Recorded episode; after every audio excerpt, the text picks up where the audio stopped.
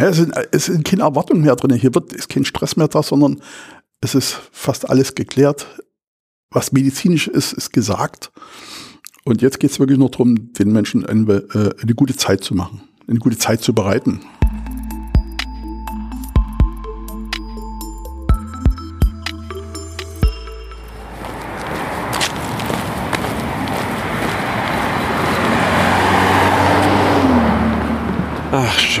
Leipziger Straße.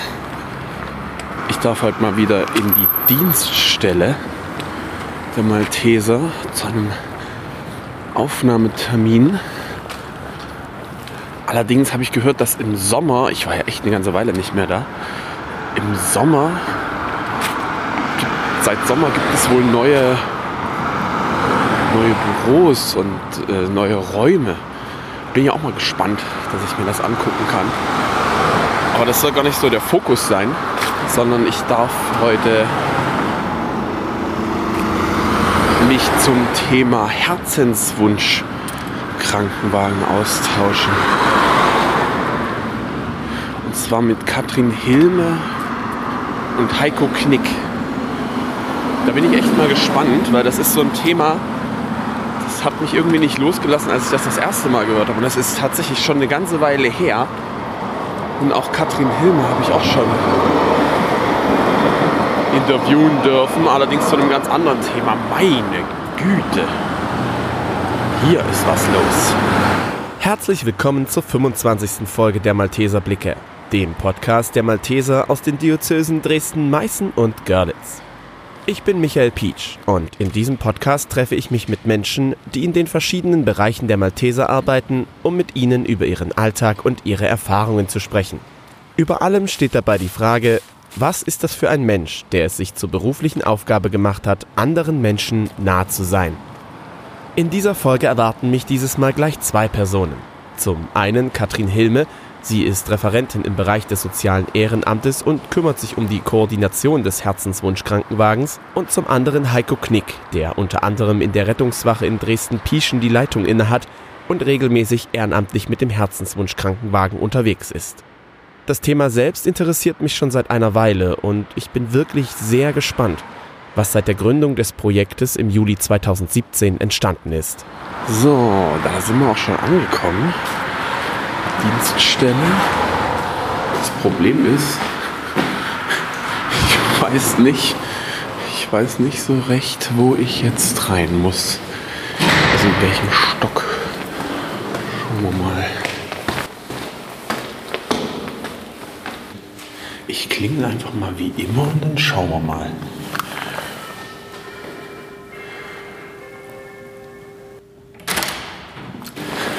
So, da waren wir hier schon mal falsch. Da waren gerade Leute, die hier quasi verrenkt sind. Dann gehe ich jetzt doch noch eine Etage weiter hoch. Ach, das ist eine richtige Odyssee heute hier. Wir klingeln wir mal hier und gucken, ob wir da jemanden kennen.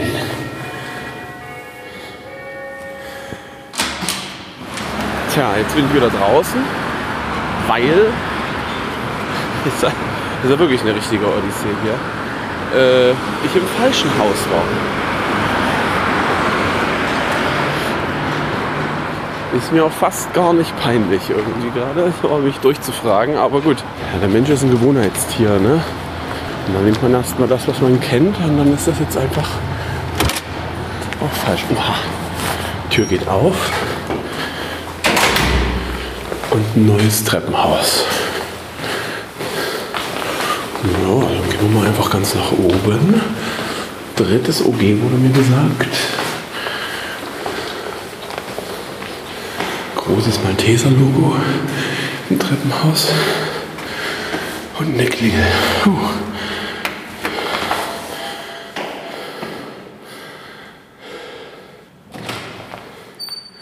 Oh, ich hab's geschafft. Guten Morgen. Schön. Geschafft.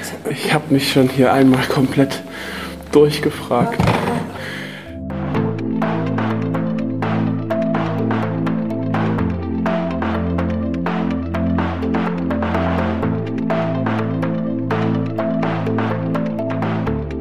Ich habe es geschafft. Wir si- wir sitzen zusammen.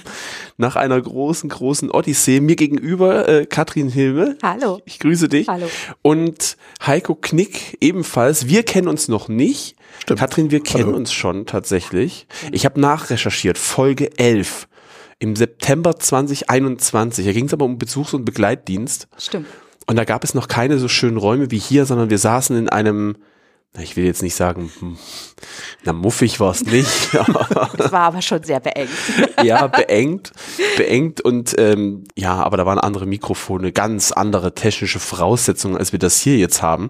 Das ist nämlich auch für mich so ein bisschen was komplett Neues, dass wir hier sozusagen auch zu dritt sitzen. Ich hatte das eigentlich auch schon mal in Folge 13, habe ich auch noch mal alles nach alles nachgehört, für, nur für heute. Nee, Wunderbar. Spaß. Ähm, da war ich in ähm, Friedrichstadt in der Rettungsstelle. Allerdings bin ich da mit Handmikrofon unterwegs gewesen. Da ging es um ähm, Rettungsdienst im Allgemeinen. Und äh, mir wurde gesagt, du bist auch Rettungswachenleiter in der Rettungswache in Dresden-Pieschen. Richtig. Also im Prinzip, wenn du in Friedrichstadt gewesen bist, das ist sozusagen die Partnerwache äh, bei Silvio Rewald. Äh, ich habe hier die Rettungswache in Bieschen, noch Gönsdorf dazu und die Rettungswache in Drachau. Also alles in allem den Bereich auf dieser Seite der Elbe. Du bist ja auch ordentlich unterwegs, ne? Auch als Nikolaus demnächst. Nikolaus, Weihnachtsmann. Also äh, mich kann man in vielen oder in einigen Rollen. Man, man kann dich buchen, ja? Ist das? Äh, Tatsache war das mal so. Mittlerweile ist so Kindergarten, Schulen, da äh, und Heiligabend bin ich früher immer unterwegs gewesen. Das haben wir jetzt mit der Pandemie abgewählt. Da haben meine Enkelkinder mehr oder weniger Vorrang. Ja. Und deswegen Heiligabend nicht mehr. Aber war interessant. Also bis zu 14 Bescherungen, das ging nicht immer gut aus. Zum 24.12. Jetzt richtig Heiligabend einmal quer durch die. Okay. ja, aber du hast mir jetzt auch vorhin schon gesagt, ne, die Freizeit, als du die Frage gelesen hast, was machst du in deiner Freizeit, wie viel Freizeit? Da kommen wir später dazu, das machen wir jetzt nicht gleich. Ähm, das große Thema, warum wir uns überhaupt auch treffen, ist ja Herzenswunsch Krankenwagen. Das brannte mir schon seit einer ganzen, ganzen Weile auch auf der Seele, weil ich da schon viel drüber gehört habe und ich das so sehr cool finde. Ähm, aber was, was ist denn das? Ist das ein richtiger Krankenwagen? Also es ist, es ist vom Fahrzeug her ein richtiger Krankenwagen. Allerdings haben wir in der Ausstattung, muss sagen, uns auf das beschränkt, was wir eigentlich für den Gast, für den Fahrgast brauchen. Äh, weniger auf das volle medizinische. Also muss sagen, er würde keiner Euronorm entsprechen. Aber ansonsten ist es Tatsache ein Krankenwagen, so wie man, ihn- wie man ihn kennt. Auch optisch ein Krankenwagen mit Blaulichtern drauf, mit einem roten Streifen ringsrum. Also das schon, aber in der Ausstattung äh, nicht als Krankenwagen einsetzbar. Also der wäre sozusagen auch nicht äh, so ein klassischer Achtung, wir haben jetzt einen Notfall und uns gehen die Krankenwagen aus, den jetzt so schnell zu bestücken, das wird wahrscheinlich nicht ganz so einfach. Naja, rein technisch ist es möglich. Also äh, ich brauche nur letztendlich noch einen ordentlich ausgepackt, äh, ausgestatteten Rucksack und ein bisschen Material, aber das ist nie alles so viel. Den kriege ich innerhalb von wenigen Minuten letztendlich auch einen einsetzbaren, äh, zum einsetzbaren Fahrzeug gemacht. Aber hier, gerade bei uns in Dresden, ist es ja so, dass wir im öffentlich-rechtlichen arbeiten. Dort haben wir die Fahrzeuge der Stadt und wenn die ausgehen, dann gibt's Reservefahrzeuge. Na, wenn ich meine Wache sehe, da stehen fünf KTWs, die im aktiven Dienst sind und noch zwei Reserveautos. Also die Wahrscheinlichkeit, dass das mal passiert, tendiert gegen null. Aber was ist denn der Herzenswunsch Krankenwagen dann? Es ist ein Fahrzeug, mit dem man Tatsache Herzenwünsche, sagen wir mal letzte Wünsche oder besondere Wünsche äh, für Menschen erfüllen kann, die ja letztendlich wissen, dass der Weg nicht mehr allzu lang ist. Äh, das kennt man vielleicht, wenn man sagen, eine Diagnose kriegt, sagen wir, die, die, sagen wir, die Lebensspanne sagen, deutlich verkürzt. Das macht, ach, aber einmal wäre ich gern noch. Ne, Und dieses einmal wäre ich gern noch, dafür ist dieses Auto da. Für diesen einen, sagen wir, letzten oder großen Wunsch. Was haben wir gehabt? Wir haben Leute zu ihrer Verwandtschaft gebracht, zum Fußball gefahren, auf Friedhöfe gefahren, um sich von Angehörigen zu verabschieden, Familientreffen, also solche, solche Sachen unterm Strich, äh, die mit im normalen Fahrzeug nie machbar sind. Die Leute sind häufig in ihrer Mobilität so eingeschränkt, dass sie halt getragen werden müssen oder während der Fahrt betreut werden müssen. Äh, Das Schönste, die ich hatte, war, glaube ich, die zu der Hochzeit, wo ich äh, eine ältere Dame zur Hochzeit von ihrer Enkeltochter gefahren habe. Ja, mittlerweile habe ich schon äh, einige Fahrten gemacht und das ist auch das Schöne daran. Das ist so, wie, wie sage ich so gern, die, die, die schönste Form meines Berufs. Ja. es, sind, es sind keine Erwartungen mehr drin. Hier wird, ist kein Stress mehr da, sondern es ist fast alles geklärt. Was medizinisch ist, ist gesagt. Und jetzt geht es wirklich nur darum, den Menschen eine, äh, eine gute Zeit zu machen, eine gute Zeit zu bereiten. Genau, also der Herzenswunschwagen ist ähm, auch nicht nur für Menschen, die eine ja sehr schwerwiegende Prognose haben noch in ihrem Leben, sondern auch für ältere. Ältere Menschen, die nicht mehr von A nach B kommen, äh, ältere Menschen, die in Pflegeeinrichtungen bereits leben, die aber auch noch kleinere Wünsche haben. Es ist jetzt nicht immer zwingend so, dass wir nur Menschen fahren, äh, wo die Diagnose ähm, in 14 Tagen ist die Lebenserwartung leider beendet, so in, in etwa äh, ist, sondern tatsächlich auch für ältere, hochbetagte Menschen, die ähm, ja einfach auch noch mal auf den Friedhof wollen, das Grab ihres Mannes sehen wollen, das Grab der besten Freundin besuchen. Hatten wir jetzt auch erst eine kurze Fahrt. Ähm, und das ist dann natürlich besonders schön. Oder die Heimatstadt nochmal sehen wollen, weil viele leben auch nicht mehr dort, wo sie geboren wurden. Und ähm, das versuchen wir zu ermöglichen mit diesem Herzenswunsch Krankenwagen. Ploppen gleich mehrere Fragen bei mir ja. auf, ganz wirklich. Ja. Also das ist ja eine, eine riesengroße Altersspannweite. Ja. Ne? Also da kann es ja relativ, also wenn ihr sagt, dass es, dass das Menschen auch sind, die ja im Altenheim schon sind, mhm.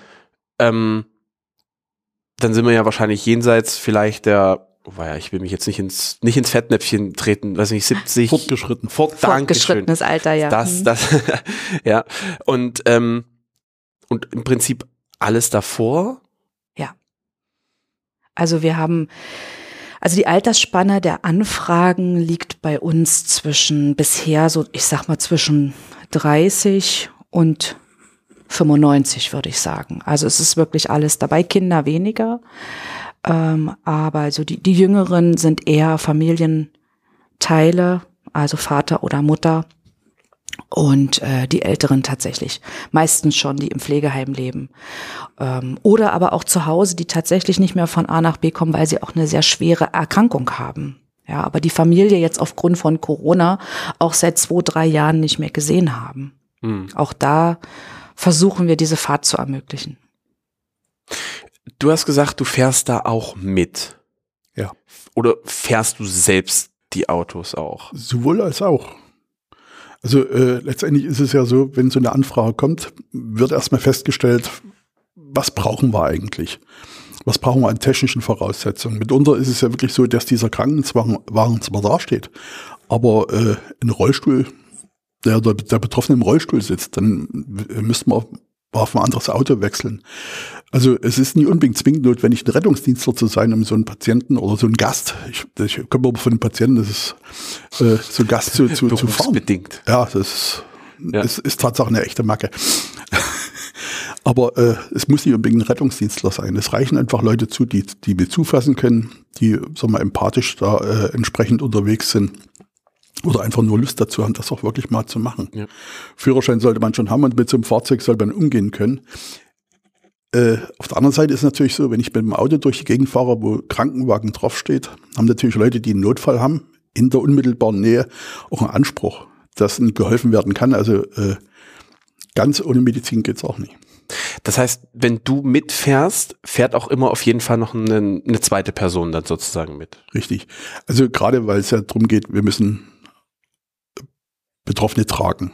Ja, dieses Tragen kann ich nie alleine und ich äh, bin nicht so unterwegs, dass ich jetzt Angehörige mittragen lasse, weil ich dort deren Leistungsfähigkeit schlecht einschätzen mhm. kann. Mit dem Kollegen oder mit der Kollegin ist das einfacher, weil dort weiß man, die wissen die Handgriffe, die wissen auch die Technik zu bedienen. Ne? Da ist eine ganz normale rettungsdienstliche Trage drin und die zu bedienen, das kann man nicht, ohne dass man sich mit dem Material auskennt. Also alleine fahren wir in aller Regel nicht. Aber Betroffene bzw. Angehörige, die dürfen tatsächlich auch mitfahren? Ja, natürlich. Also ich weiß noch, meine erste Fahrt, da sind wir tatsächlich mit dem Rettungswagen gefahren, da hatten wir unser schönes Auto noch nicht. Äh, Ging es hoch bis an die Ostsee, da saß die äh, Ehefrau daneben, auf der anderen Seite äh, die Tochter, Da hat man Tatsache sogar noch einen Hund mit drin gehabt, kurzzeitig. oh, oh, oh. ja, das war halt mal eine besondere Situation, war auch, wie gesagt, meine erste. Und äh, das war auch, ja, muss sagen, für mich so eine spannende Geschichte. Das war eigentlich, wenn man so nimmt, die schönste Krankenwagen- oder Rettungswagenfahrt. Wir haben die ganze Zeit herzhaft gelacht, obwohl wir im Hinterkopf immer hatten, er weiß, dass er nicht mehr lang leben wird. Und trotzdem haben wir die ganze, die ganze Fahrt über gelacht. Also das war, war eine geniale Fahrt. Bis hoch zur Ostsee. Das ist ja schon ordentlich. Also was weiß ich, 500 Kilometer locker? Ja, ungefähr. Ist aber nicht die längste Strecke. Ich glaube, in Ungarn sind wir auch schon gewesen. Das ist schon eine ganze Weile her, aber der kam ursprünglich aus Ungarn oder sie, ich weiß nicht, ob ein Mann oder Frau, äh, kam ursprünglich aus Ungarn und wollte noch einmal einen Heimatort sehen. Da haben wir diesen Klassiker noch einmal nach Hause, noch einmal zum Geburtsort. Und da ging es nach Ungarn. Also blieb aber das, also nicht hin und zurück an, am Stück, sondern da wurde da runtergefahren, dann blieb man zwei, drei Tage und dann ging es wieder retour. Also solche Fahrten sind jetzt nicht einfach mal nur mal Nachmittag, sondern ja, ja. da geht auch mal richtig viel Zeit drauf. Ja. Auch so richtig so mit Hotel und allem drum und dran. Genau, genau. Da äh, planen wir auch Zwischenübernachtungen, äh, weil wir einfach natürlich auch Ruhezeiten einhalten müssen. Äh, das ist Punkt eins. Und zum anderen sind natürlich auch Fahrten bis Köln, bis Düsseldorf, äh, bis zur Ostsee, wo wir dann einfach sagen, das äh, muss nicht an einem Tag wieder äh, abgefahren werden und zurückgefahren werden. Hm. Ja, ist ja auch für den Patienten. Für, für unseren Fahrgast. Ja, äh, Transport ist ein Trauma, sagt ja. man so schön. Also äh, Transport belastet. Und wenn jemand ohnehin eingeschränkt ist, selbst wenn er liegt, das ist das ist nie mit dem Bett zu vergleichen. Das ist permanente Bewegung. Das, äh, die Menschen möchten auf die Toilette, die müssen, können nicht stundenlang irgendwo in einer Position liegen. Also äh, die Fahrzeit ist an sich begrenzt. Hm. Sehr abhängig vom, vom Zustand des Betroffenen, aber sie ist begrenzt. Und wenn man jetzt, sag mal, Ostsee 500 Kilometer, bist du mit dem Auto wir rasen ja da auch nicht, aber mal locker sechs Stunden unterwegs, Minimum. Mhm. Und sechs Stunden in einer Position in einem Krankenwagen liegen. Auch wenn die Angehörigen da sind, auch wenn man die ganze Zeit mit den Augen irgendwas wahrnehmen kann, weil rausgucken können sie bei dem Auto glücklicherweise. Es sind sechs Stunden und das belastet. Das ist nie einfach mal so nebenbei abgearbeitet. Und dann muss halt mal gucken, wenn jetzt irgendwie gesagt Toilettengang möglich, äh, notwendig ist, wo kann man das machen? Also wo haben wir Pausen? Wo können wir Pausen so machen, dass wir auch wirklich die, äh, die Infrastruktur dazu haben, um mal jemanden zum Beispiel mit einer Trage bis zu einer Toilette zu bringen. Mhm. Ja, das sind lauter solche Kleinigkeiten, die dann im Vorfeld äh, von der Katrin abgeklärt werden, wo fahren, nicht wo fahren wir konkret lang, aber wo haben wir Pausenmöglichkeiten, gerade bei solchen langen Strecken. Ja. Was sind denn deine Aufgaben dann, Katrin? Du sagst, also er sagt, das wird über dich mhm. quasi abgeklärt. Bist du auch mhm. selber schon mal mitgefahren? Leider noch nicht. Ja. Leider noch nicht. Ähm, äh, also es ist, es ist so, dass wir spontane Anfragen erhalten. Ähm, dass wir jetzt nicht am Montag ins Büro kommen und äh, unsere Listen abarbeiten, sondern die Anfragen für eine Herzenswunschfahrt kommen relativ spontan natürlich bei uns an. Und ähm, dann sind wir natürlich auch spontan, switchen wir um, legen also quasi die Alltagsarbeit ab und priorisieren dann natürlich die Herzenswunschfahrt ähm, und versuchen zuallererst mit der Familie Kontakt aufzunehmen, um was es sich handelt, um welche Fahrt handelt es sich, wohin soll es gehen, wie ist der medizinische Zustand, ähm, welche Hilfsmittel werden benötigt, ähm, passt das überhaupt mit dem Fahrzeug, äh, wann soll die Fahrt stattfinden. Und dann äh, organisieren wir unsere ehrenamtlichen Helferinnen und Helfer. Einer davon ist ja heute hier, das ist der Heiko Knick. Und äh, wir haben noch viele, viele andere äh, Mitarbeiter, die sich aus den Rettungswachen, die sich ehrenamtlich äh, im Herzenswunsch engagieren oder äh, ehrenamtliche Helferinnen und Helfer aus unseren Einsatzdiensten, die sich auch ehrenamtlich ah, okay. engagieren. Also, also nicht nur Rettungsdienst, nein. sondern im Prinzip ja alles. Genau. Wie viele hast du eine Zahl? Ungefähr. Puh. Also die Anfragen gehen ja eigentlich so an, an ziemlich alle äh, raus, ob die Rettungswachen sind, die Einsatzdienste sind. Und wenn man dort alle Helfer zusammennimmt, müsste man wirklich fragen, wie viele ehrenamtliche Helfer gibt es bei uns. Oha. Also ja, weil letztendlich alle. ist jeder dazu äh, geeignet. Ja. Jeder äh, der bei uns in den Einsatzdiensten irgendwo aktiv ist, hat irgendeinen medizinischen Hintergrund. Wenn es der Ersthelfer ist und wenn man die Kombination nimmt, in, in einer, der das äh, beruflich macht oder sagen wir Einsatzsanitäter, Rettungssanitäter, Rettungsassistent oder Notfallsanitäter ist, äh, ist dann eigentlich immer dabei. Das heißt, wir haben einen, der schon, muss sagen, etwas mehr Ahnung hat äh, fachlich und damit sind eigentlich, wie gesagt, alle, die jetzt irgendwo bei uns aktiv sind, letztendlich auch geeignet, damit zu fahren und dort, dort zu unterstützen. Äh, es gibt natürlich auch Menschen, die können das mental auch nicht aushalten. Es ist schon also es ist ein Unterschied, ob wir eine Anfrage erhalten von einer hochbetagten Dame, so wie jetzt vor 14 Tagen oder vor drei Wochen fand diese Herzenswunschfahrt statt, die das Grab ihrer besten Freundin, die im letzten Jahr verstorben ist, sie konnte nicht bei der Beerdigung dabei sein und sie wollte gerne einen Kranz niederlegen oder Blumen niederlegen. Und ähm, das fand jetzt statt und äh, das war wirklich wunderbar und es wurde im Anschluss auch noch Kaffee getrunken und ein Stück Kuchen gegessen, also dass die Fahrt auch noch was noch mehr ist als nur die reine Fahrt zum Friedhof. Ähm, oder ob wir eine Anfrage von einem jungen Familienvater mit 32 Jahren erhalten, der eine Lebenserwartung von drei Tagen hat oder fünf Tagen, wo drei Kinder ähm, in der Familie sind und die, die Frau schon äh, mit dabei ist und er schon bereits im Hospiz liegt. Also es ist, da muss man genau schauen, wer traut sich die Fahrt auch zu, wer, wer ist da mental auch stark und übernimmt das auch wenn es vielleicht bedeutet, dass dieser Mensch auch auf dem Weg zu seinem Herzenswunsch unter Umständen verstirbt. Also ähm, das hatten wir noch nicht, aber das kann, ich weiß es nicht, Heiko, hatten wir das schon mal? Nee, nur dass ich äh, eine, eine, einen Fahrgast, eine Dame muss sagen, äh, nicht wieder nach Hause gebracht habe, sondern nach der Hochzeit, wo wir teilgenommen haben, äh, dann letztendlich Krankenhaus auf, aufsuchen mussten, weil es halt nicht mehr ging. Also wir hatten dort äh, ein, ein, medizinisches Problem, wo ich sage, die äh, Frau kann ich jetzt nicht einfach nur nach Hause bringen, sondern da sind wir dann letztlich im Krankenhaus gelandet und äh, das passiert. Das ist aber auch etwas, was im Vorfeld äh, geklärt werden muss. Das ist das, was ich vorhin sagte. Es sind äh, äh Erwartungshaltungen geklärt. Wir wissen, was passiert, wenn und wir leben zwangsläufig mit, mit der Tatsache, dass auch mal die Herzenswunschfahrt die letzte Fahrt sein kann glücklicherweise, wie gesagt, noch nicht passiert, zumindest nicht bei uns. Aber äh, das gehört zur Wahrheit dazu. Damit muss man umgehen können, das ist richtig. Und wer äh, das nicht kann, sollte halt Tatsache äh, Abstand nehmen.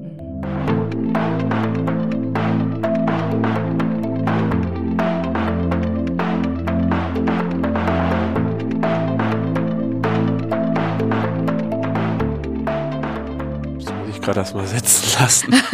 das ist ziemlich harter Tobak, muss ich echt gestehen. Das ist, äh, das ist auch für uns, also für mich als, als Rettungsdienstler ja, äh, wie, Tatsache wie so macht gewesen. ihr das?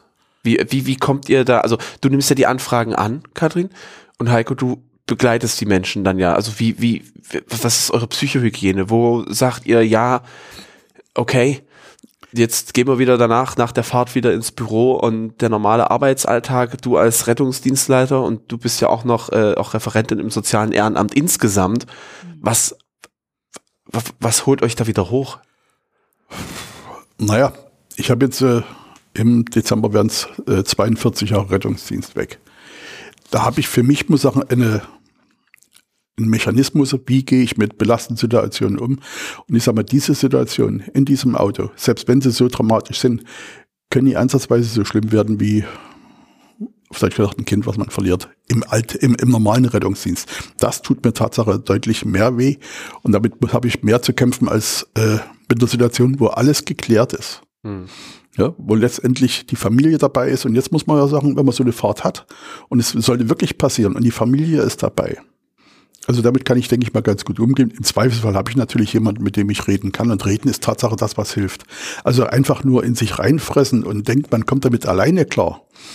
Funktioniert in den seltensten Fällen. Mittlerweile ist man glücklicherweise so ehrlich, dass man auch mit einer belastenden Situation umgehen kann. Dass man sagen kann, äh, das habe ich noch nicht so verarbeitet. Da brauche ich einfach mal Hilfe. Und da haben wir ja auch innerhalb unserer Struktur Krisenintervention, Einsatz, Nachsorge, also Teams Leute, die geschult sind und die sich letztendlich auch die Helfer mal angucken können mal ein Gespräch suchen und dann festzustellen, äh, ist hier weitere fachliche Hilfe notwendig oder können wir es bei dem Gespräch belassen oder gucken wir uns, äh, laden wir uns den Menschen nochmal ein, was weiß ich, in ein, zwei Wochen, um nochmal über diese Geschichte zu reden. Äh, das ist sehr, sehr unterschiedlich. Aber das ist für mich meine Art, mit der ich seit über 40 Jahren umgehe.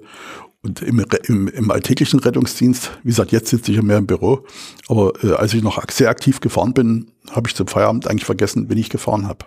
Hm. Es sei denn, es war irgendwas äh, Besonderes dabei.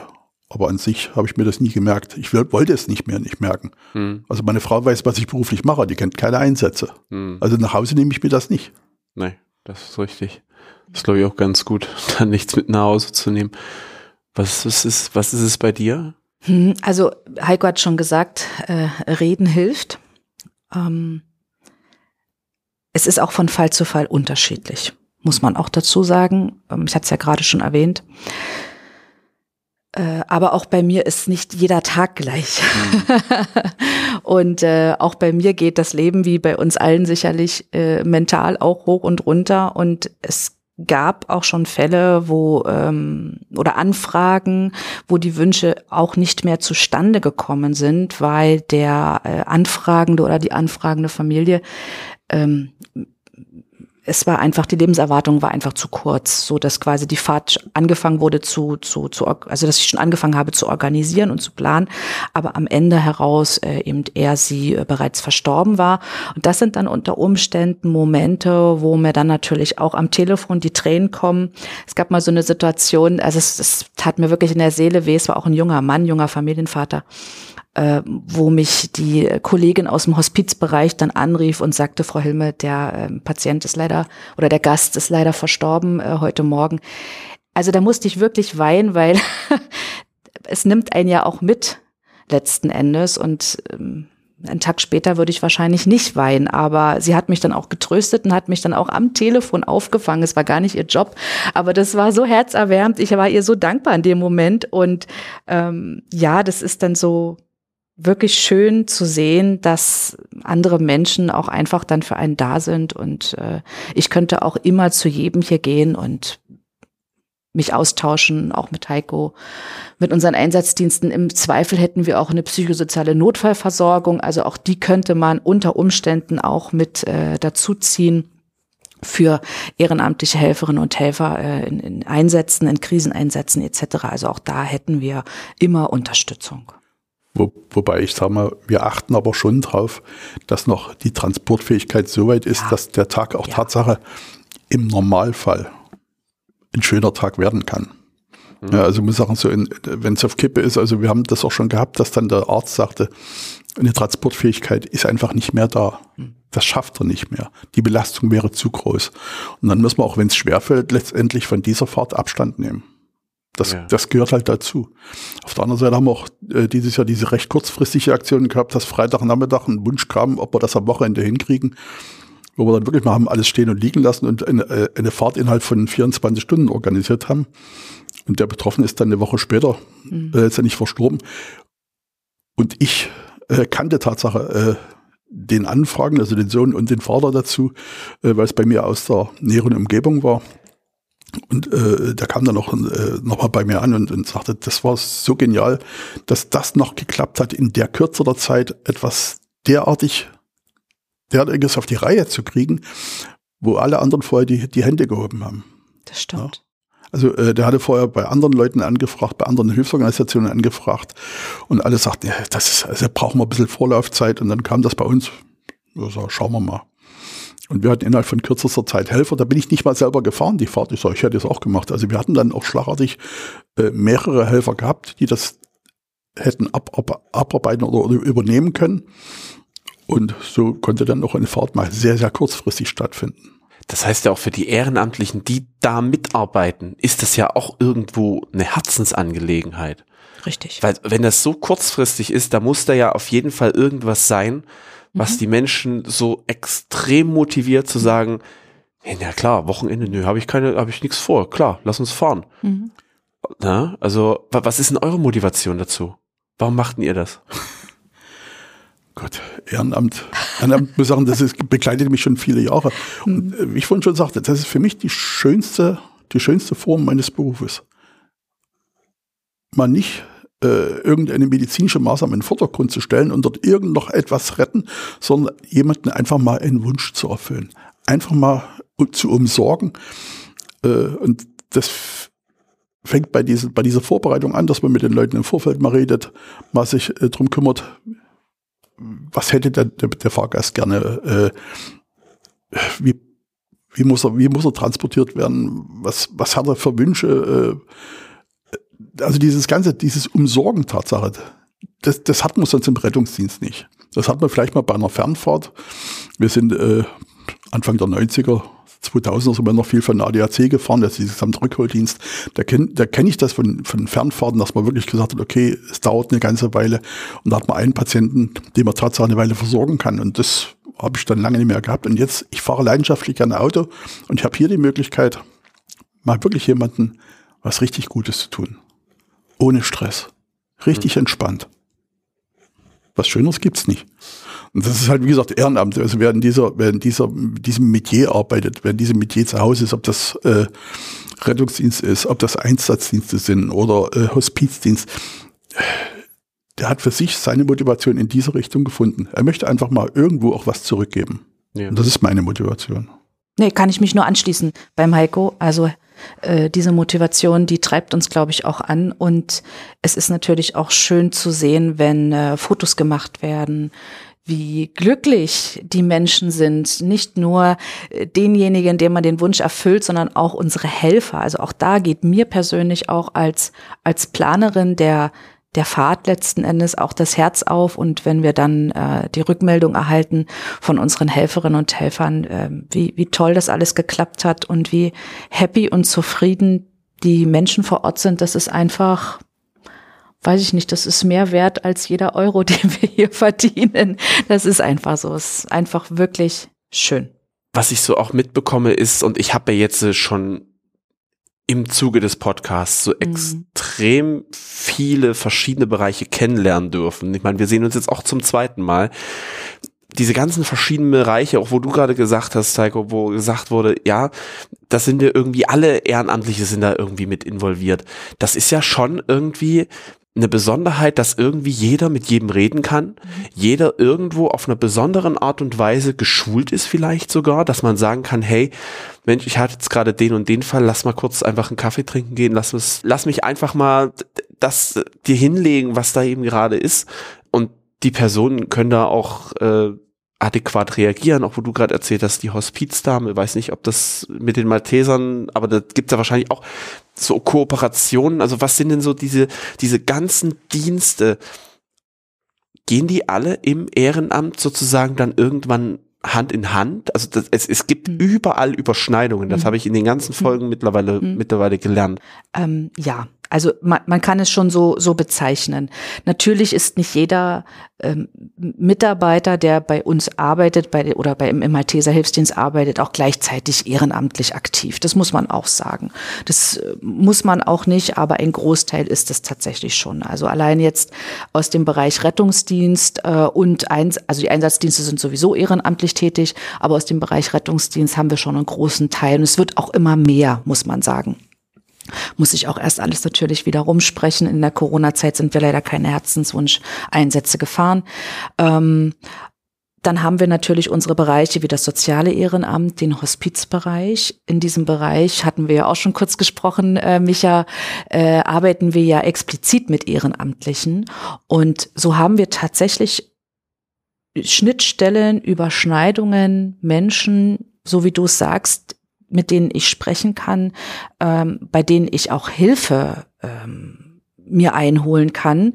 Äh, vor allem, weil wir in diesem Jahr haben wir es leider nicht mehr geschafft, das muss ich auch dazu sagen, aber im nächsten Jahr soll es auf jeden Fall wieder eine Herzenswunsch äh, Weiterbildung geben. Also es werden quasi alle, die sich in diesem Bereich ehrenamtlich engagieren möchten, äh, geschult, wo wir auch wieder mit dem Hospizbereich zusammenarbeiten. Also so dieser Hospiz- und Rettungsbereich plus das soziale Ehrenamt, ich sag mal, wir drei bilden so ein schönes Dreieck, was dieser Bereich tatsächlich auch braucht.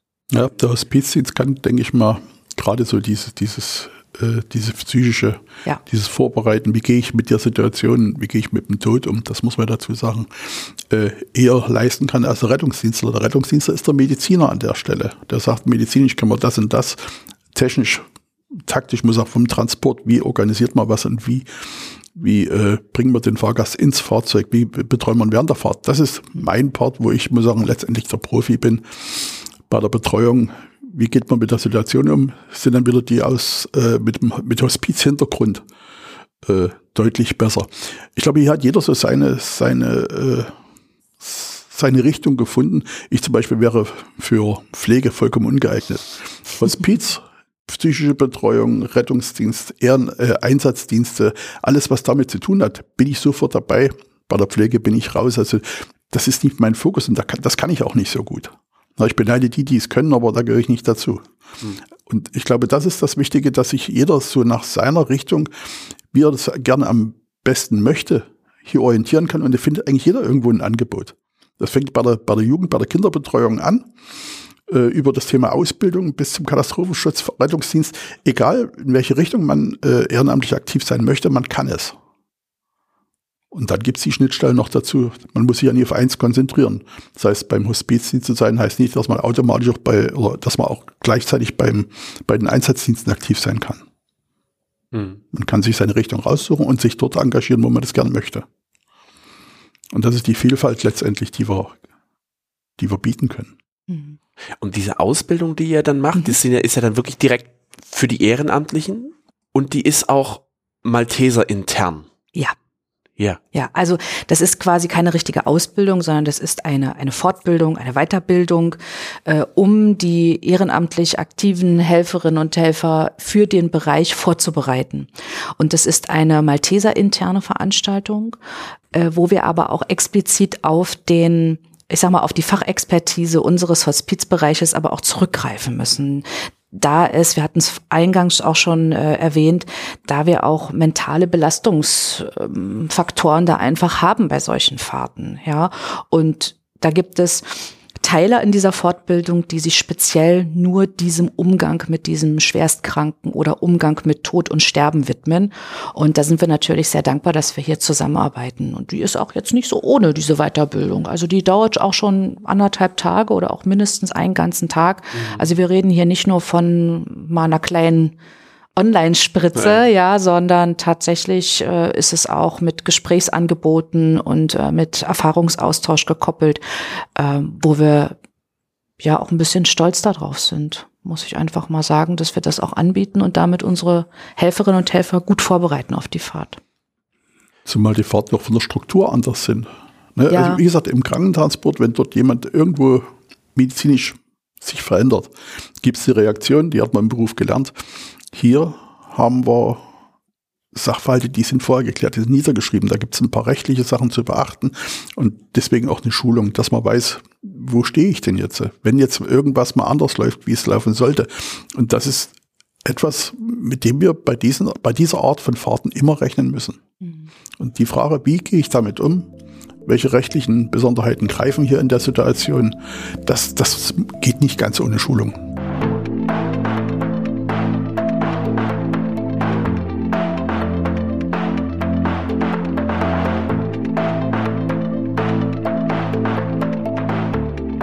Also im Prinzip kann man auch sagen, die Malteser schulen sich ihre Ehrenamtlichen selbst. Mhm. Wenn ich von außerhalb komme und ehrenamtlich bei euch tätig sein will, Mhm. was muss ich machen, außer die Schulung? was muss ich vielleicht auch mitbringen?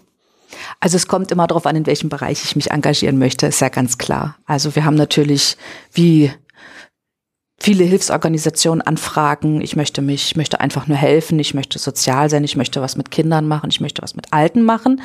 Ich möchte was mit Sterbenden machen. Also auch hier gibt es äh, diesen Wunsch, also so diesen tiefgreifenden, ähm, helfenden Wunsch, hier in diesem Bereich tätig zu sein. Und jeder Ehrenamtliche, der bei uns ankommt, anfragt, das Erstgespräch mit unseren Koordinatoren natürlich geführt hat, äh, durchläuft verschiedene Weiterbildungen. Also wir haben hier auch Standards, äh, denen wir ja, entsprechen wollen. Wir haben Ehrenamtliche, die durchlaufen Grundausbildungen, ähm, wer, also beginnen von, wer sind wir überhaupt, also was ist unser tiefstes Selbstverständnis, bis hin am Ende zum bleiben wir mal beim Hospizbereich, möchte mich dort engagieren, bis zur Weiterbildung zum ähm, Sterbebegleiter. Also auch hier äh, brauche ich natürlich auch eine gewisse, eine gewisse Empathie ähm, für die Sache, die mentale Stärke und ähm, auch, ich sag mal so, das psychologische Korsett, was es einfach braucht. Und ähnlich ist es auch beim Herzenswunschwagen. Ähm, wenn sich natürlich bei uns jemand von außen beim Herzenswunschwagen engagieren möchte, dann macht es Sinn, tatsächlich auch über die Einsatzdienste hier eine sanitätsdienstliche Weiterbildung zu machen, beziehungsweise hier die Grundausbildung zu absolvieren, dann bei uns in die Herzenswunsch-Weiterbildung zu kommen und dann steht natürlich einem Engagement in diesem Bereich überhaupt gar nichts im Wege. Ich glaube, das greift eigentlich bei jeder, bei jedem Fachbereich unseres Ehrenamts, ob das Ausbildung ist, die Ausbildung zum Ausbilder muss ja absolviert werden. Ob das die medizinische Ausbildung, wie gesagt, bei den Einsatzdiensten mhm. vom Sanitätshelfer über den Einsatzsanitäter, das, das, sind immerhin 80 bis 100 Stunden, die man dort erstmal leisten muss, die, die man in, in seine medizinische Fortbildung steckt. Äh, Schulbegleitdienst, Integrationsfachdienst. Also jeder, jeder Bereich hat dort neben der Grundausbildung und wie Katrin schon sagte, äh, Ausbildung oder Information zum Selbstverständnis, wer sind wir eigentlich, hat jedes, hat jeder Fachbereich so seine fachspezifische Ausbildung und klar bilden wir die selber aus. Ja. Wir haben ja auch das Interesse, dass sie letztendlich auch aktiv werden und äh, es sind noch manche nach diesem, nach dieser Ausbildung auch wieder abgesprungen, weil sie sagt, das ist mir dann doch nur noch zu viel. Ich hatte eine andere Vorstellung von dem, was mich hier im Ehrenamt erwartet. Auch das gehört zum, zur, zur Wahrheit dazu. Und es gibt auch bestimmt Leute, auch wenn ich jetzt noch keinen erlebt habe, der einmal so eine Herzenswunschfahrt mitmacht und mit der Situation nicht klarkommt. Und sagt, also äh, habe ich mal gemacht, aber würde ich nie wieder machen, weil das ist mal zu intensiv. Mhm. Ja, das, das gehört dazu. Also muss ich gleich sagen, ich wäre dafür nicht geeignet, ganz ehrlich nicht. Ich bewundere jeden Hospizdienst, Herzenswunsch, Krankenwagen. Wow, das ist eine Arbeit, das ist echt, also du sagst zwar so recht, wie soll ich sagen, sehr, so recht pragmatisch, natürlich mit deiner Arbeitserfahrung auch, da ist alles geklärt, ne? Aber du stehst ja dann trotzdem vor, vor jemanden im Zweifel und sagst, hier ist zwar alles geklärt, aber lange geht's halt nicht mehr. Und da reden wir halt nicht über irgendwie was, dass keine Ahnung, eine Veranstaltung irgendwann mal vorbei ist, sondern da geht halt ein ganzes Menschenleben, da gehen Erfahrungen, äh, also gelerntes und so weiter dann eben langsam auch zu Ende. Also das auszuhalten, wäre für mich, also wäre ich leider komplett auf der falschen Stelle. Na, von daher riesengroßen Respekt an die Arbeit, wirklich. Ich habe in der Vorbereitung auf unser Gespräch ein bisschen recherchiert und habe einen Bericht von 2018 gelesen. Da sind scheinbar die Malteser, also der heißt richtig, Malteser erfüllen Dresdner einen Herzenswunsch. Da ging es an die Ostsee. Das war meine Fahrt. Das war deine Fahrt? Also das ja? dürfte meine Fahrt gewesen sein, 2018. Sind wir irgendwo aus der Lausitzer Ecke an die Ostsee gefahren. Mhm. Und da war mir so die Frage, also es gibt ja auch die Malteser in Bayern, die haben jetzt irgendeinen, irgendeinen Preis gewonnen, habe ich gelesen gehabt. Ähm, kooperiert ihr da mit verschiedenen Malteserstellen in den ganzen, in ganz Deutschland? Mhm. Oder sagt ihr Ostseefahrt, Ungarnfahrt? Nee, das machen wir selber ich glaube, wenn es von hier aus losgeht, hier zu starten, wenn wir es mit eigenen Kräften machen können, dann werden wir es wahrscheinlich auch tun. Auf der anderen Seite ist aber so, gerade wenn wir so eine Strecke fahren, jetzt nehmen wir mal an, wir fahren nach Köln oder Dortmund hat man letztens gehabt, der zum Fußball, oder Düsseldorf, der zum Fußball mhm. wollte. Äh, dort brauchen wir ja auch mal letztendlich eine Struktur, wo man sich hinwenden kann und sagen, okay, die Kollegen müssen sich auch mal ausruhen können, äh, wo können wir da mal eine Pause machen.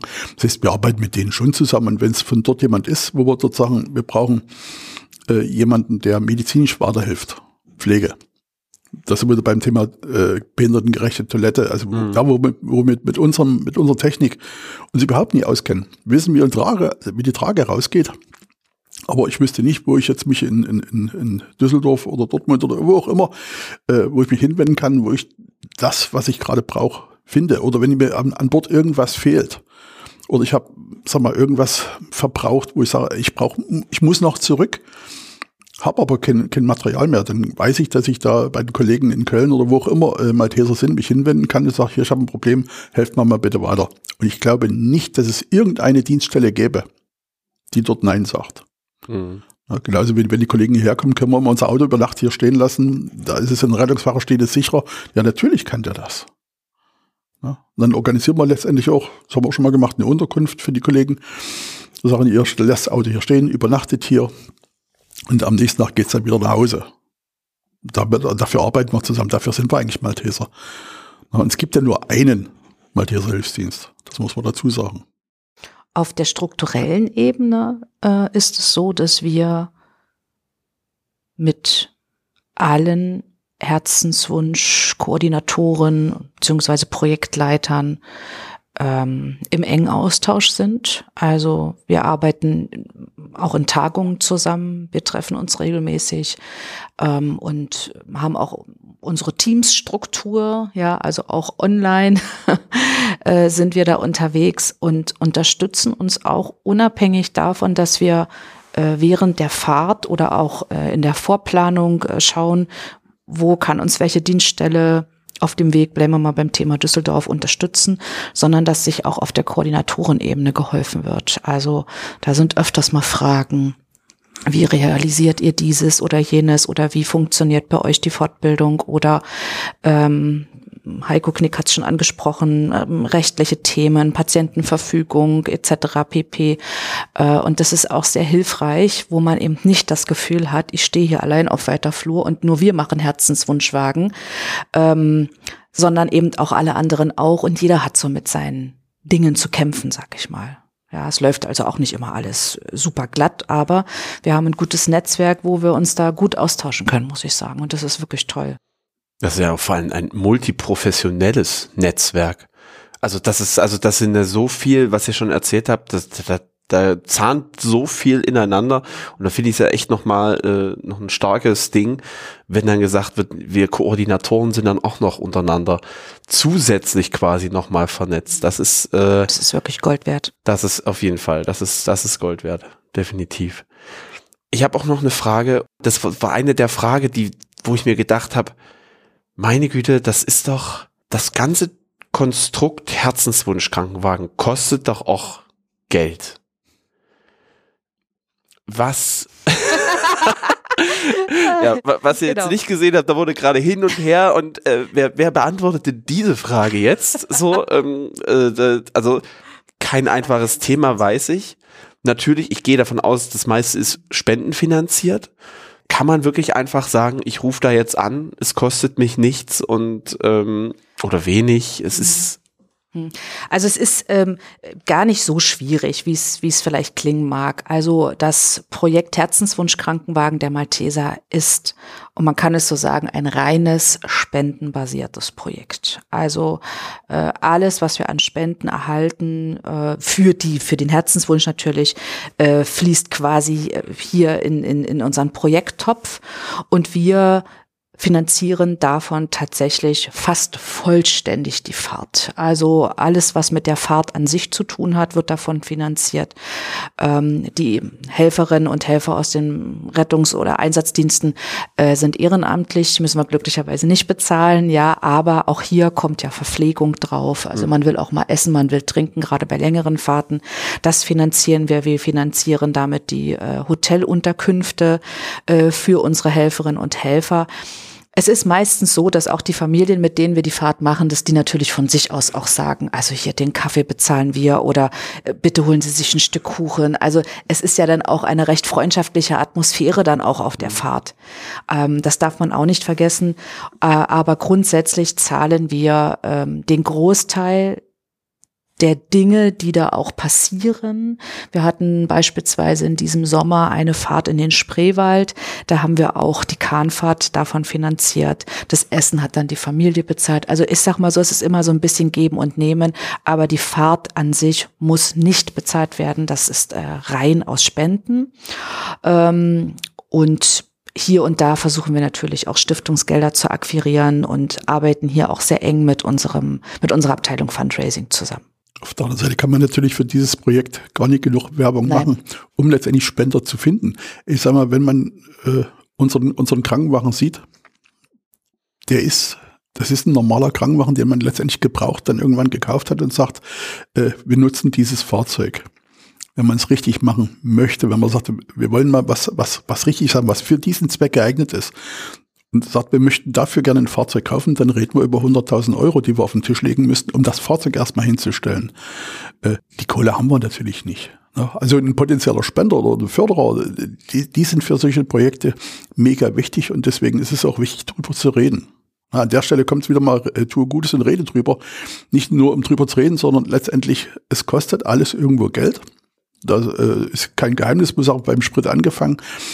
Und auch diese Voraussetzung zu schaffen, um sowas überhaupt anbieten zu können, geht nicht so äh, nebenbei. Und das, äh, was Katrin gerade meint, das sind so diese laufenden Kosten, die einzuwerben, das ist, ich denke mal, noch am einfachsten. Aber die Grundvoraussetzungen zu schaffen und wie gesagt, mal 100.000 Euro zu kriegen, Mhm. vielleicht noch ein paar Fördergelder, um sich zum Beispiel mal ein neues Fahrzeug zu kaufen, für diesen Zweck geeignet, wäre zu schön. Aber das sind wir leider noch nicht. Da sind wir noch nicht, aber da sind wir dran. Da haben der Heiko Knick und ich auch schon äh, bei einem unserer jüngeren Veranstaltungen schon miteinander gesprochen, was wir eigentlich gern dort haben möchten und äh, dass wir uns auch gern vergrößern wollen und um dort auch größere Rollstühle äh, damit zu transportieren, weil das ist gerade so ein kleines Manko. Heiko Knick hat es ja schon erwähnt, manchmal müssen wir auch auf ein anderes Fahrzeug umswitchen und ähm, da wollen wir dann aber auch mit unserer Fundraiserin da schauen, dass wir gucken, dass wir da einfach eine größere Aktion aufziehen und äh, hoffentlich genügend Gelder über Spenden erhalten, um davon auch ein neues Fahrzeug zu kaufen. Mhm. Das wäre toll. Musstet ihr auch schon mal eine Fahrt absagen und sagen, sorry, wir können es nicht leisten, einmal zeitlich, einmal vielleicht finanziell, ihr nickt ganz eifrig. Also ja, also ich auf jeden Fall. Na, da du ja mit der Organisation betroffen bist, Genau. ist das eher dein Part. ich Genau, kann dir nur richtig. sagen, ich kann dir Fahrer oder, oder, oder muss sagen, Leute besorgen, die das mitmachen und kann dafür, äh, dafür die Werbetrommel rühren, dass wir Helfer finden, die so eine Fahrt begleiten. Aber ich sag mal, äh, wenn man jetzt die die Kolleginnen und Kollegen sieht, die sowas machen können, die haben ja auch einen Hauptjob und sind in dem, gerade bei mir jetzt im Rettungsdienst, schon ordentlich an der Leistungsgrenze. Äh, Pandemie äh, hat dann, muss ich sagen, einen ordentlichen Schlag ins Kontor getan. Und sie dann noch zu bewegen, ja, man findet nicht immer welche. Wobei mittlerweile klappt es ganz gut. Wir sind, wie gesagt, mit allen Rettungswachen soweit vernetzt, dass wenn die Information kommt und wir hätten da eine Fahrt und könntet ihr oder habt ihr jemanden, dann geht das relativ gut über die äh, lokalen Verteiler in den Rettungswachen. Und ich glaube, die, Helfer, die Helferbereitschaft äh, ist dann schon da. Aber wie gesagt, wir haben auch nur das eine Auto. Mhm. Und mit diesem einen Auto ist halt dieser, dieses Fahrzeug für diesen Zeitraum komplett blockiert. Und wenn da was zweites parallel kommt, dann äh, müssen wir einfach Nein sagen. Mhm. Hm. Das ist natürlich klar, wenn es Ja. unterwegs ist. In Ungarn drei Tage. Ja, das stimmt. Schwierig. Ja, ist wirklich schwierig. Also wenn Auto blockiert, dann blockiert oder wenn es zu kurzfristig ist, auch da müssen wir leider sagen, also diese, diese Fahrt, die Heiko Knick von angesprochen hat, wir haben es innerhalb von 24 Stunden realisieren können. Das ist tatsächlich auch die Ausnahme. Also auch wir brauchen tatsächlich auch wirklich ein bisschen Vorlauf. Äh, die Kollegen müssen es erstmal erfahren. Äh, es muss erstmal gestreut werden. Die Informationen müssen gesammelt werden.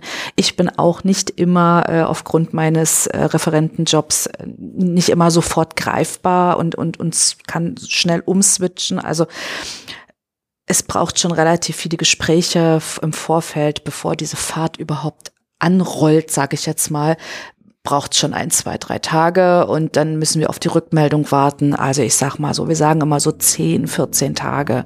Schauen wir mal. Und auch da ist es manchmal auch schwierig, bis dahin die passenden Helfer zu finden.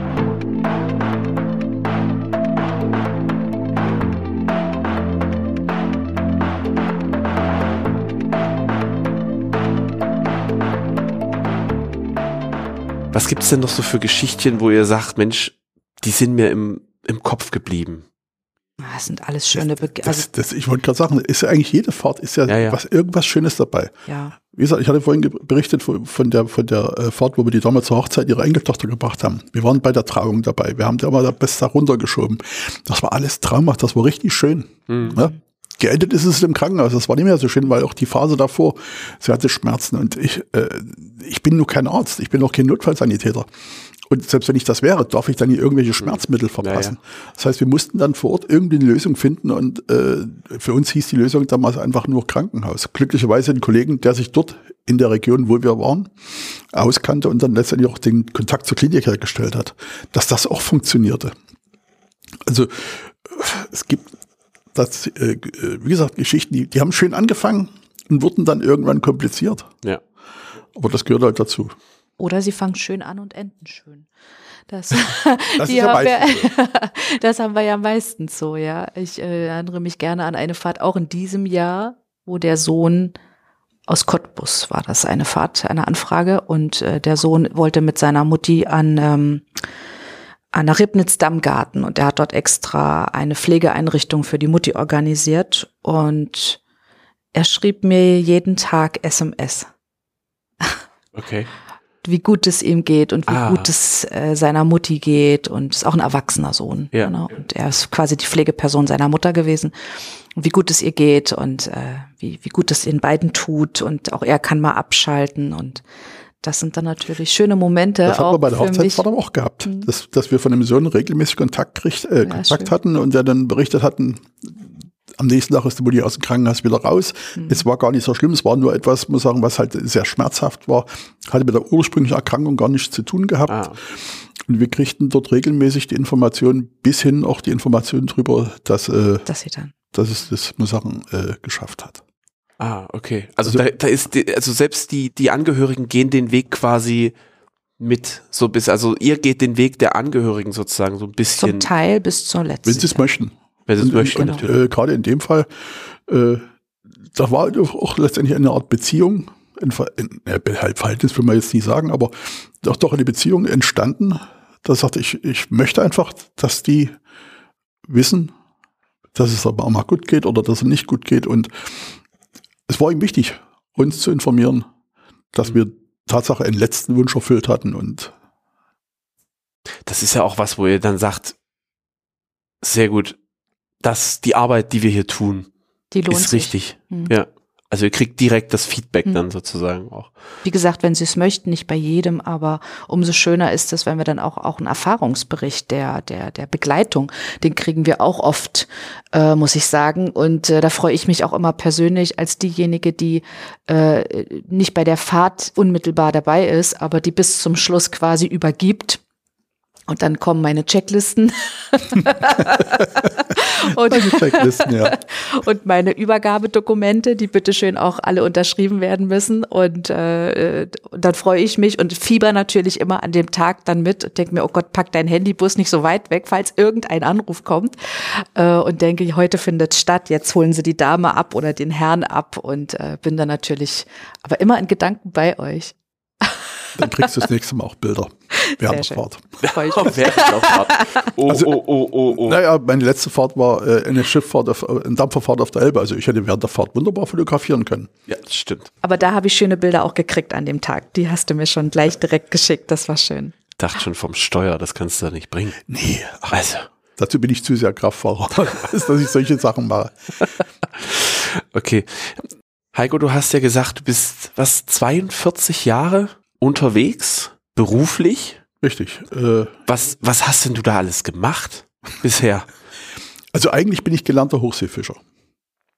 Also ich bin ganz paar Jahre zur See gefahren. Das hat aber jetzt mit Rettungsdienst nichts zu tun.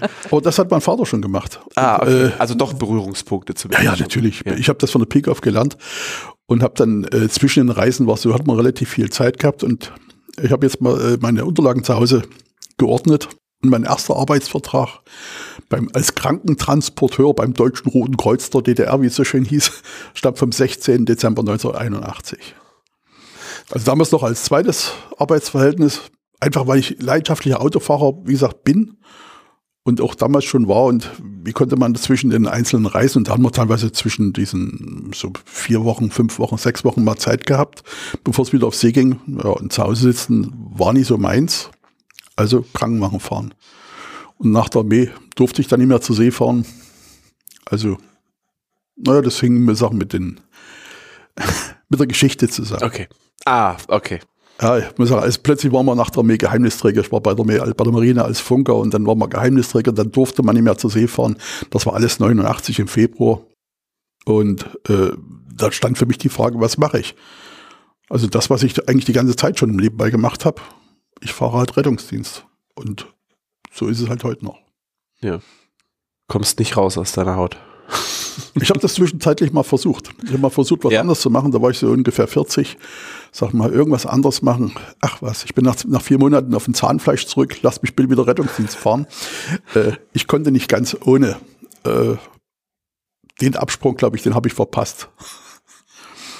Naja, war damals gar nicht so einfach. Also ist ja schon wieder äh, 20 Jahre her, wenn man da mit 40 im Rettungsdienst einsteigen wollte oder wieder einsteigen wollte, äh, waren die Arbeitsplätze noch rar. Das ist nie wie heute, dass ich muss sagen, mit Kuss an jeden nehme, der da irgendwo kommt und sagt, du bist Rettungssanitäter oder Notfallsanitäter, komm her. Ich muss sagen, ich habe da irgendwo, ein, irgendwie kriege ich das hin, wo ich mich freue. Ich muss sagen, wenn sich jemand bewirbt, sondern damals war das halt anders. Ja? So nach dem Motto, 40, du bist schon recht alt, also nee, komm. Und wenn du mal das Auto stehen lässt, was, was machst du dann? Was machst du so in deiner Freizeit? Was ist das, wo du sagst, jetzt, jetzt schalte ich doch mal komplett ab? Und sag jetzt nicht Autofahren. Nee, Tatsache nicht. Also ich, wie gesagt, ich fahre leidenschaftlich gerne das ist, das ist okay. Äh, ich habe während meiner Lehre schon angefangen, äh, Modellbau zu betreiben, was leider seit Jahren brach liegt. Also ich, hab, ich baue mir gerade zu Hause meine Werkstatt, dass ich irgendwann mal, äh, sagen wir, mich mit, mit dem Schiffsmodell, Schiffsmodellbau zuwenden kann. Aber ansonsten bin ich ehrenamtlich dann noch unterwegs als Stadtrat bei uns in der, in der Gemeinde. Äh, Ausbilder für, also Erste-Hilfe-Ausbilder, den Schein habe ich mal vor Jahren gemacht, bei den Feuerwehren, beim THW. Also äh, ich bin relativ viel äh, so unterwegs und eigentlich ein leidenschaftlicher Heimwerker. Ja. Also wir waren jetzt, äh, wenn es bei uns heißt, wir gehen in den Baumarkt, äh, sagt meine Frau sofort, du brauchst keine Maschinen, du hast alle. Ein Mann hat nie alle Maschinen. Äh, den Spruch kenne ich. Allerdings in anderen Läden. Da sagt dann meine Frau, nee, wir brauchen das nicht. Ja, okay, dann brauchen wir es halt Nee, also nicht. bei mir ist es, wenn es in den Baumarkt geht, äh, da bin ich zu Hause. Also da, da, kann, man, da kann man mich abstellen äh, und dann irgendwann wieder abholen. Das ist wie, so- wie so wie das Bällebad für, für Männer Ich wollte gerade sagen, so dein Indoor-Spielplatz quasi. quasi. Ich habe auch zu Hause noch ganz paar Baustellen, so ist es nicht. Ja. Und bevor ich was Neues anfange, habe ich zu Hause jetzt ganz klare Richtung. Soll erst mal die anderen Baustellen fertig machen. Und dann habe ich ja, wie gesagt, auch eine Familie, also mittlerweile fünf Enkel. Also die wollen, Die die wollen, wollen auch was von, von ihrem Großvater haben. so sieht's aus. in der Beziehung viel freie Zeit, wo ich dann sag mal nie weiß, was ich machen soll, ist nicht mehr. Was wir allerdings gerne tun, seit unsere Kinder raus sind und groß sind, wir reisen. Wir sind eigentlich jedes Jahr mehrfach unterwegs, muss sagen. Äh, und da kann es eigentlich nie weit genug weg sein. Das Ja. glaube ich auch. Einfach Vor mal weg. 14 Tagen noch war ich bei 38 Grad in Ägypten. Also insofern. Und es war herrlich, mitten auf dem Nil. Was haben wir jetzt? Du guckst so, oder? Das ist, Es ist, ist einfach nur frech. ist, zu- ist eine Frechheit. Es ist wirklich frech, das jetzt hier einfach so zu sagen. Ja, Aber ich liebe es. Nein, es sei dir gegönnt. es sei dir gegönnt. das stimmt, auf sei dir gegönnt. Nee, damit haben wir angefangen, als die Kinder raus waren. Und seitdem immer. Wenn, wenn du, Katrin, für dich so einen Herzenswunsch bearbeitet hast und so weiter und so fort, womit kommst denn du runter? Was machst denn du in deiner freien Zeit noch? Was ist freie Zeit? So, bitte, der Gesprächs, äh, das Gespräch ist eröffnet. Was ist freie Zeit? Genau, Ja. was ist freie Zeit? Also äh, ähn- ähnlich wie, ähnlich wie bei Maiko. Nein, natürlich haben wir alle freie Zeit. Na klar, ich äh, arbeite ja nicht 24 Stunden am Tag. Und was bringt mich runter? Ähm, Freunde und Familie bringt mich runter, wie bei vielen. Und ähm, ich bin auch ein kleiner Musikfreak, will ich mal äh, behaupten. Äh, also Musik in jeglicher Form und Lebensart und äh, Dauer. Und äh, ich gehe viel auf Konzerte. Und Spielst du auch selber ein Instrument? ich, äh, ich, ich habe früher, habe ich tatsächlich, früher habe ich tatsächlich im Kirchenorchester äh, gespielt. Ich möchte das Instrument jetzt hier nicht nennen. Akkordeon. Na. Nein, da keine Ahnung.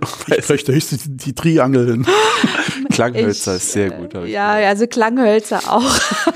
nein, nein. Also ich habe ich hab tatsächlich Tenor und Sopranflöte gespielt. Oh, das ist aber auch äh, nochmal eine ganz andere Hausnummer. Ja, Tenor, Sopran und Alt. So ja. die drei äh, Sorten.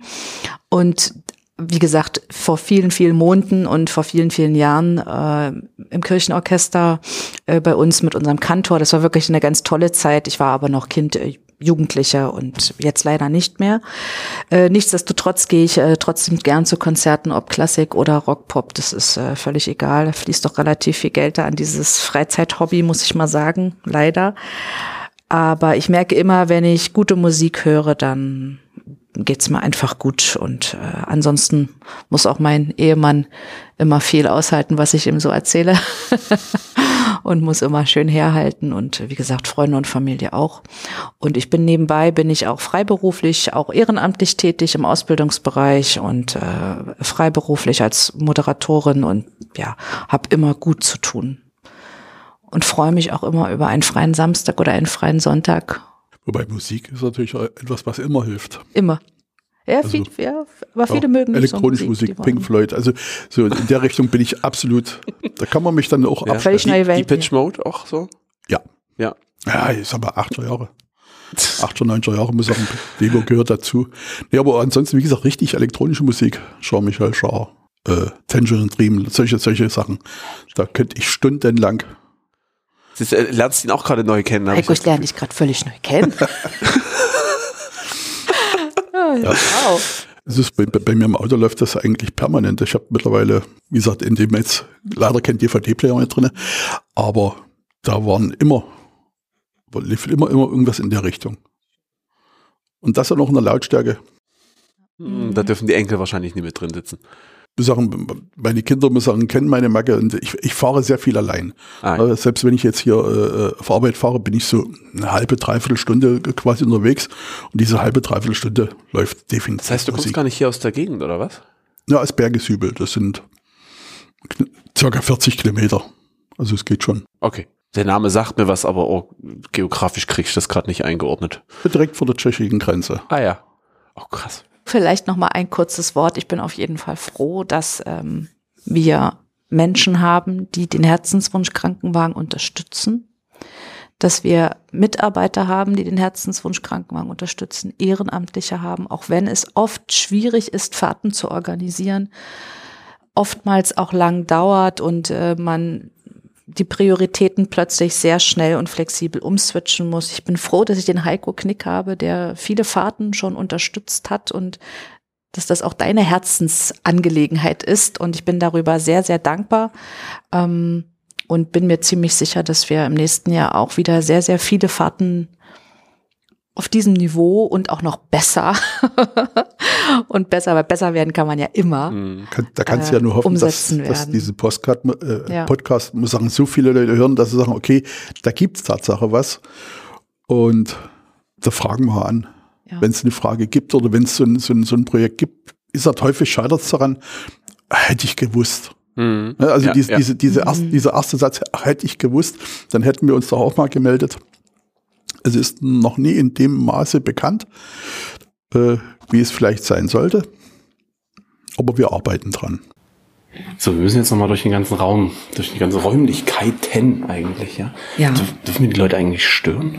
Ähm, ja, wenn ihr freundlich fragt, äh, ob, ob, ob ihr stören dürft, dann dürft ihr die Leute auch äh, gerne stören. Ja, ja. Okay, dann lass mal. Es ist ja wirklich alles super offen hier. Ich durfte ja schon eine Führung kriegen, aber ich finde, das ist nochmal ist ja was ganz anderes als drüben. Ist nicht so, so beengt. Von daher. Und diese Thinktanks finde ich äh, grandios. Da kann man sich einfach mal so ein bisschen abschotten, quasi. Das Problem ist jetzt tatsächlich, wo ist die Ausgangstür? Tja, äh, wir haben jetzt hier drei Türen zur Verfügung, lieber Micha. Du darfst eine aussuchen. Ob du wirklich richtig stehst, sieh, wie die Tür aufgeht. ich, ich, glaube, es sieht aus, als wäre es tatsächlich die, äh, ich glaube auch, das ist die, die große Tür hier. Ähm, mit, die so aussieht wie Feuer, wie Brandschutz. genau. Gut. Wirst du den Weg finden, Michael? Ich werde den Weg finden. Habt Schön. recht herzlichen Dank. Ihr habt ja jetzt auch noch ein bisschen was zu tun. Und äh, vielleicht die Hörer werden es hören. Drumherum ist es geschäftig. Ja. ja. Von daher habt recht herzlichen Dank für eure, für eure Zeit und dass wir das machen konnten. Und dann ja, sehen wir uns zur Weihnachtsfeier.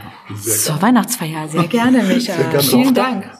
Nee, ich werde nicht da sein. Ich muss auch, ich sitze auf dem RTW.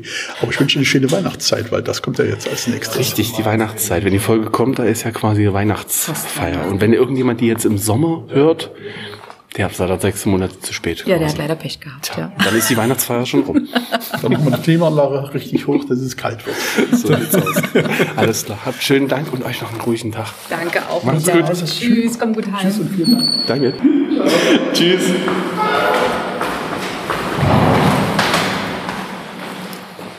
So, dann geht's jetzt wieder raus, hinten raus.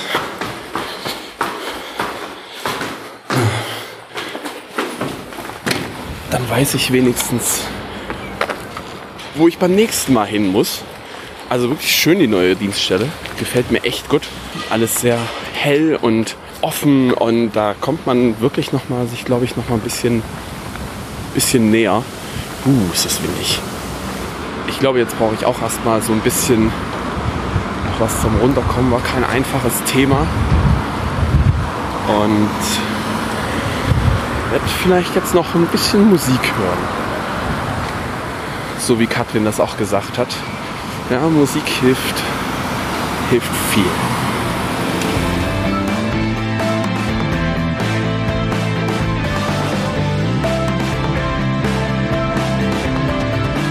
Das war die 25. Folge der Malteser Blicke. Wer möchte, darf zu dieser Folge sehr gern Feedback hinterlassen. Entweder direkt oder über eine Bewertung bei Apple Podcast oder Spotify.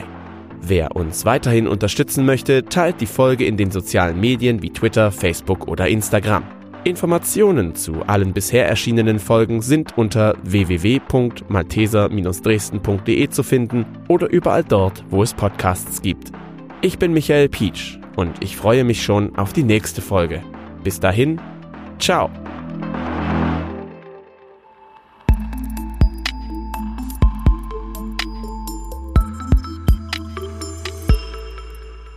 Ich habe jetzt eine rausgelassen, seit wann es den Herzenswunsch Krankenwagen gibt. Das würde ich vorneweg einfach äh, mit einstreuen. Hier in dem Bericht von, den, von der DNN steht es seit Juli 2017. Ich weiß nicht, ob ihr da überhaupt was zu sagen könnt.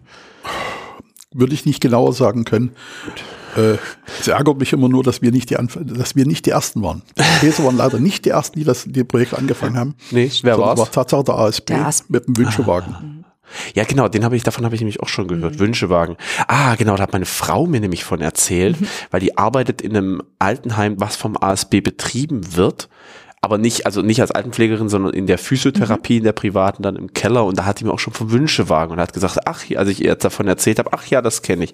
Das ist der Wünschewagen. Genau. Richtig, als, als ich das gehört hatte, als, de, als der erste Wünschewagen, also dieses Projekt auftauchte, habe ich mir so gesagt, das hätte eigentlich eine Erfindung von uns sein müssen. Und kurze Zeit später äh, haben wir dann mit dem Herzenswunschauto Tatsache angefangen. Mhm. Also mit diesem, mit diesem Projekt. Aber es wir waren leider nicht die Ersten.